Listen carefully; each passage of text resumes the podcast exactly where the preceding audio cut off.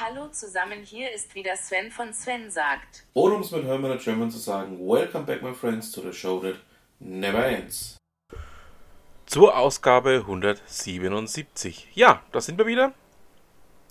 Ich hatte ja die Woche ähm, zu Hause einiges an Umbauarbeiten, darum gab es dann auch keine Wochen täglichen Ausgaben. So, fangen wir gleich mal an. Was haben wir denn für diese Ausgabe?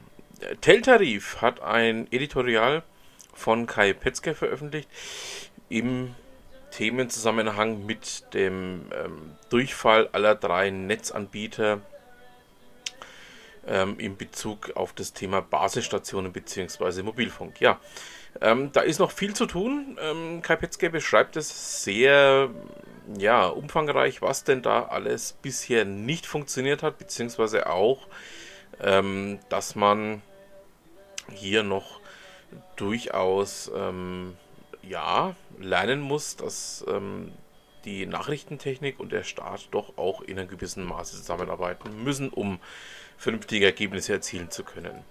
Was haben wir denn sonst noch für Themen diese Woche? Das O-Netz aus der Oberpfalz ähm, beschreibt in einem Artikel der sich manches Mal auch eher liest wie so ein kleiner Krimi, die Rettung der Lipizzaner durch die amerikanische Kavallerie, die sich vor ziemlich genau 75 Jahren ähm, in die Weltgeschichte gebrannt hat. Da ging es dann einfach darum, dass ähm, Colonel Charles Reed ähm, von der US-Kavallerie dafür gesorgt hat, dass über 350 Lipizzaner Pferde ähm, aus dem tschechischen ähm, nahen Grenzgebiet zur Oberpfalz gerettet wurden. Ähm, ja, man darf nicht vergessen, wer da im Hintergrund stand. Die ähm, damaligen eingesetzten Einheiten gehörten zur ähm, dritten amerikanischen Korps. Nein, äh, pardon, zur dritten amerikanischen Armee. Die dritte amerikanische Armee wurde von niemandem geringeren befehligt als, ja, und er war auch ähm, Olympiareiter, darf man nicht vergessen. Es war niemand Geringeres als unser alter Freund Patton, der ja auch ähm, zu einem großen Teil ja mit der Förderer der jetzt modernen amerikanischen Panzerarmee zu dem Zeitpunkt war. Ähm, Patton war ja nicht nur Olympiareiter, sondern er kannte auch Boya Husky, der eigentlich der Gründer der Wiener Hofreitschule war ähm, die beiden kannten sich ähm, auch von dem Olympia-Debüt von Patton. Und ähm, damit, denke ich mal, schließt sich auch so ein Stück weit der Kreis. Ich packe den Artikel einfach mal mit rein. Er liest sich nämlich zeitweise wirklich wie so ein kleiner Krimi und ähm, ist eine äußerst Leseempfehlung von mir.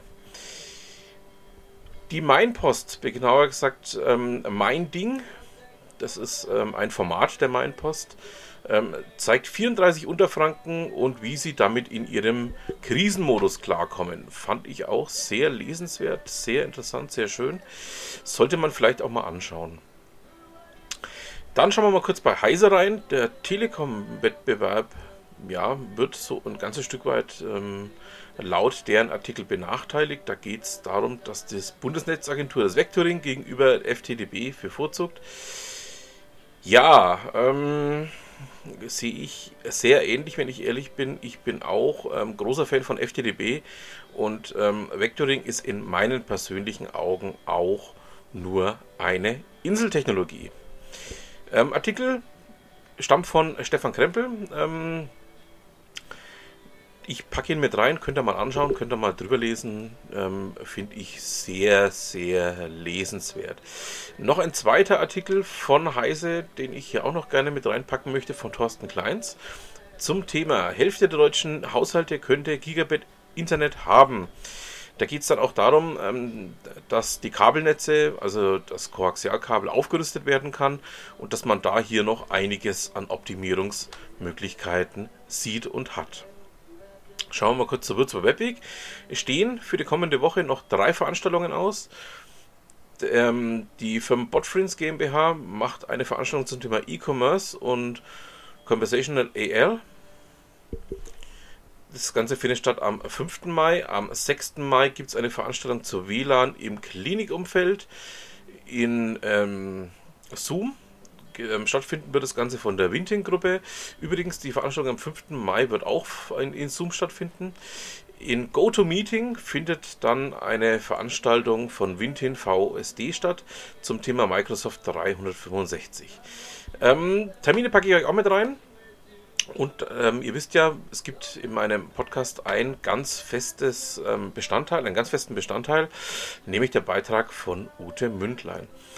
In dieser Ausgabe widmen wir uns dem Thema Umsetzungsdefizit. Da geht es dann einfach darum, ähm, dass ja, man ganz viele neue Strategien und Ideen haben kann, aber man muss einfach auch diese umsetzen und dafür fehlt manches Mal einfach die Zeit. Und in diesem Beitrag ähm, geht sie genau auf dieses Thema ein, ähm, wenn man schon wirklich genug Ideen hat, aber einfach die Zeit fehlt, diese ganzen umzusetzen. Ja, würde mich freuen, wenn ihr auch da mal reinlest, da mal reinschaut. Und damit haben wir es dann auch für diese Woche. Ich bedanke mich fürs Zuhören, wünsche noch eine schöne Restwoche, ein schönes Restwochenende. Und was immer Sie machen, machen Sie es gut.